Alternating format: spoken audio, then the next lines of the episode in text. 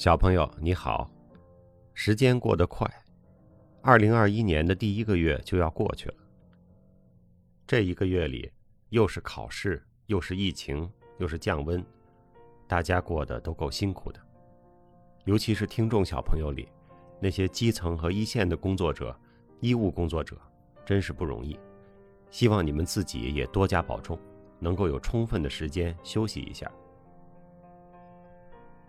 上周咱们说起来戏曲爱好啊，一下发现了不少戏迷小朋友，京剧的、浙江越剧的、广东越剧的都冒出来了。我小的时候不太好意思说我喜欢听戏，我怕人家觉得这孩子奇怪，怎么跟老头儿一个爱好呢？反正是越年轻啊，越在乎别人怎么看自己。现在我就特别无所谓了。有小朋友发现。我的配乐爱用古典派的钢琴奏鸣曲，这我倒是没什么特别的倾向哈，只是古典派的钢琴奏鸣曲适合做配乐吧。要是协奏曲或者现代一点的曲子做背景音乐呢，听着有点闹。有些小朋友给我推荐了一些背景音乐，我也欢迎大家继续推荐，谢谢哈。这些音乐的推荐呢，我也有一个小本记着。上次提到了长痘的事儿啊，那个也谢谢大家的关心。这可能和拍戏化妆呢有点关系。我已经去皮肤科看过了，医生诊断是毛囊炎啊，开了吃的药和抹的药好几种，现在已经好多了。我跟办公室的同事开玩笑哈，说我就没有吃演戏这碗饭的命啊，一化妆就破相，我应该找所里要工伤赔偿。后来所里的劳动法专家跟我说啊，工伤赔偿要先鉴定。看看长痘呢是属于几级伤残才能索赔。反正这个事儿呢，我的经验就是，虽然是小毛病，也别拖着啊，去医院看看就知道怎么回事儿。听友尾号五零零的小朋友说，史律，楔形文字是古代赫梯的，象形文字呢才是古埃及的。弱弱的冒了个泡儿啊，我觉得这个小朋友的泡冒的好啊，说的对啊，我上次说的不对，特此更正。有个小朋友留言说呀，听到过很多优雅的人背后的粗俗事迹，所以希望你也可以有缺点，但一定别是为了出名而伪装出了我们崇尚的样子。这个留言也特别好啊，首先他是好意，其次呢，就这样好的留言呢，我就想顺着他的话说下去啊。我们律师出文件呢，常常都有个免责声明，是吧？我在这儿也得说一个免责声明哈，本人的确比较粗俗，也的确会伪装。或者说叫表演啊，看过海宁老师和我相声的小朋友，应该都知道啊，什么叫粗俗的表演啊？我和各位小朋友一样啊，有的时候粗俗，有的时候狼狈。我在节目里鼓励大家做的呢，也不是我都能做到做好的啊，所以说与大家共勉嘛。我们在这聊天，有小朋友愿意听，我希望大家还是觉得言之在理而听，而不是说我这个人缺点错误少，所以你听。人生在世上几十年，到底这人是什么样？谁说的准呢？是吧？周公恐惧流言日，王莽谦恭未篡时啊！古语早就说了。聪明的小朋友呢，就听人家说的有没有道理，而不是先看看我喜不喜欢这个人。小朋友，如果你能成长到，即便你觉得我这个人粗俗可憎，但是说的话也有可取之处，你成长到这个水平。那我也放心了啊！你不听茶滋味也会长得很好，进步很快。再次谢谢这位留言的小朋友。今天咱们聊聊读书啊，小朋友关于读书的问题挺多的，有问怎么选书啊，有的小朋友让我开个书单，也有说拿起书读不下去的。读书这事儿呢，也是一次说不完啊。今天咱们先捡重要的说几句。啊，首先我就不开书单了哈，网上的书单很多。大学出的知名教授或者作家列出来的，出版社和读书的媒体每年的排行榜啊，这你都随便看。大家阅读呢都有偏好是吧？我也不知道你想读什么呀。你说大朋友，我跟你一样，我喜欢读历史。那我说《资治通鉴》你读完了吗？没有啊。那好啊，那咱就一块读吧。我也没读完呢。你说我喜欢外国小说，那《尤里西斯》你读完了吗？没有吧？那正好，我也没读完。平时我都读什么呢？我基本上是读经典，加上读兴趣啊。兴趣就是啊，一阵儿一阵儿的对什么事情感兴趣，这个就没准了。所以我一般就是有两三本书啊在读。有人不赞成这个方法，说要读完一本再读一本。我觉得这么说也有道理，两三本一起呢，可能读了一个月，一本都没读完。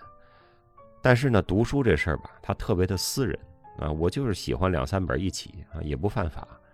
我一般呢是办公室放一本，家里放一本，随身带一本啊。随身这本呢，大部分时间就是 Kindle 啊，其实那上面有无数本。选书呢，我觉得首先得从经典里选啊，经典是无数人替你选过的啊，这样最有效率。畅销书里啊，有好的也有差的，不是特别好分辨。我们时间有限啊，还是读经典为好，这个没错。经典就是说，这书至少应该出了十年以上了，还被认为是优秀的啊。例外的情况也有啊，就是持续能出好书的作家，他过去十几年甚至几十年的书都不错。那他有新书呢，你也可以比较放心的看一看。还有呢，就是有一些出版社啊，它基本上还是可以有品质保障的。比如你像中华书局啊、上海译文啊、译林啊、人民文学、商务印书馆，这都是老牌大社啊，是比较可靠的。还有一些呢是有品牌的系列书啊，比如广西师大和上海三联，他们都参与的一个叫理想国系列啊，还有一个社科文献出版社的有甲骨文系列。这些书也都是非常有质量。读经典呢，不等于你必须每本经典都读到啊。有人读不下去《红楼梦》，有人读不下去卡夫卡。我最近在 Kindle 上看《都柏林人》，啊，这也不是第一次看了，重新拿起来看呢，主要是研究一下是否适合录音。我还是跟以前一样，看这本书呢，读着读着老走神儿，不太看得进去。但是这次走神儿呢，跟以前还不一样。我的神儿总能走到我小的时候，我姥爷家那个胡同里的一些人和事上面。我不知道跟这本书有哪些莫名其妙的联系哈。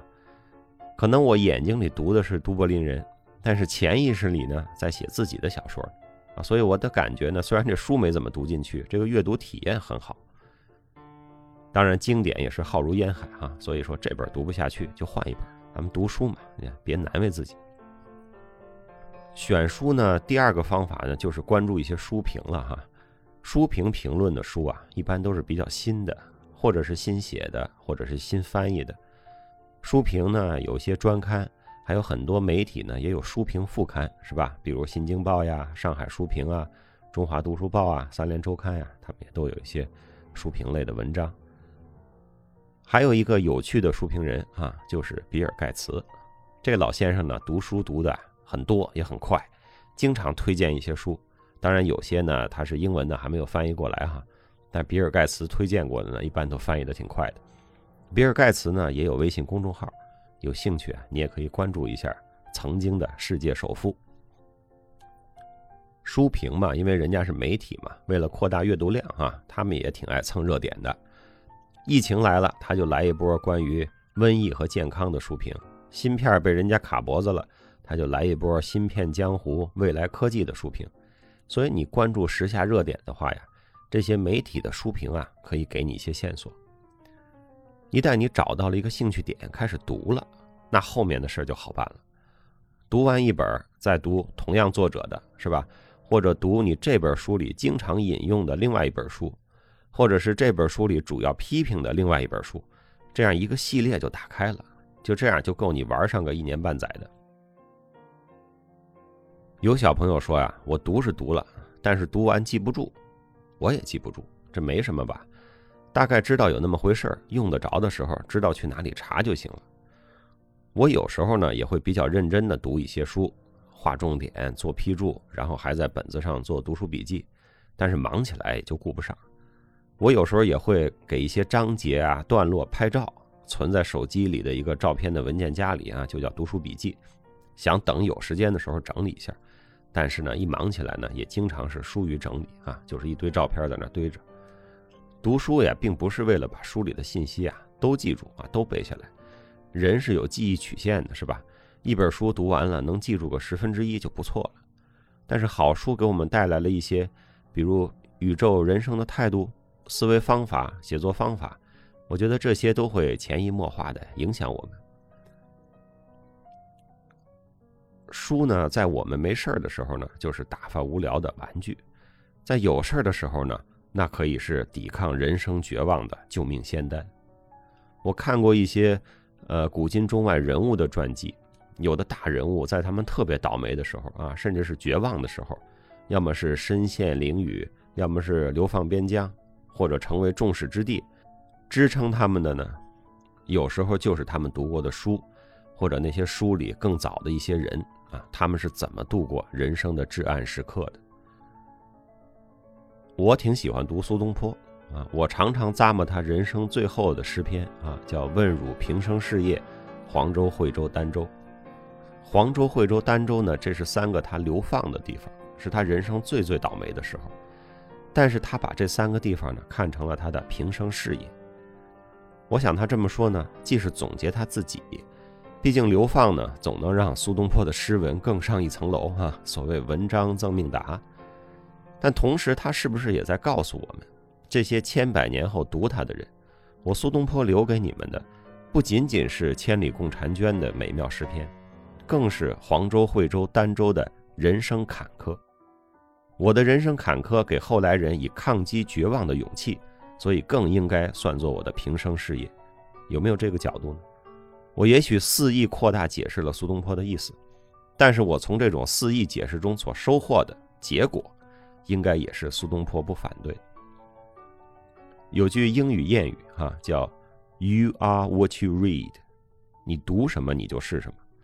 我一个哥们儿跟我斗，说我什么都不读，那我是什么呀？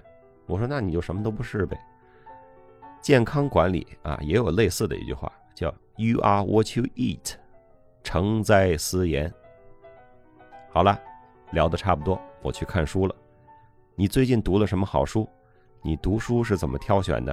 希望有心得的小朋友啊，来留言分享一下。读书有什么困难，也可以留言啊，让大家一起给你出出主意。还有啊，别忘了那三件事，我和大家共勉：请努力找时间读书，请努力找时间锻炼，请多多帮助他人。小朋友，祝你周末愉快，二月份再见。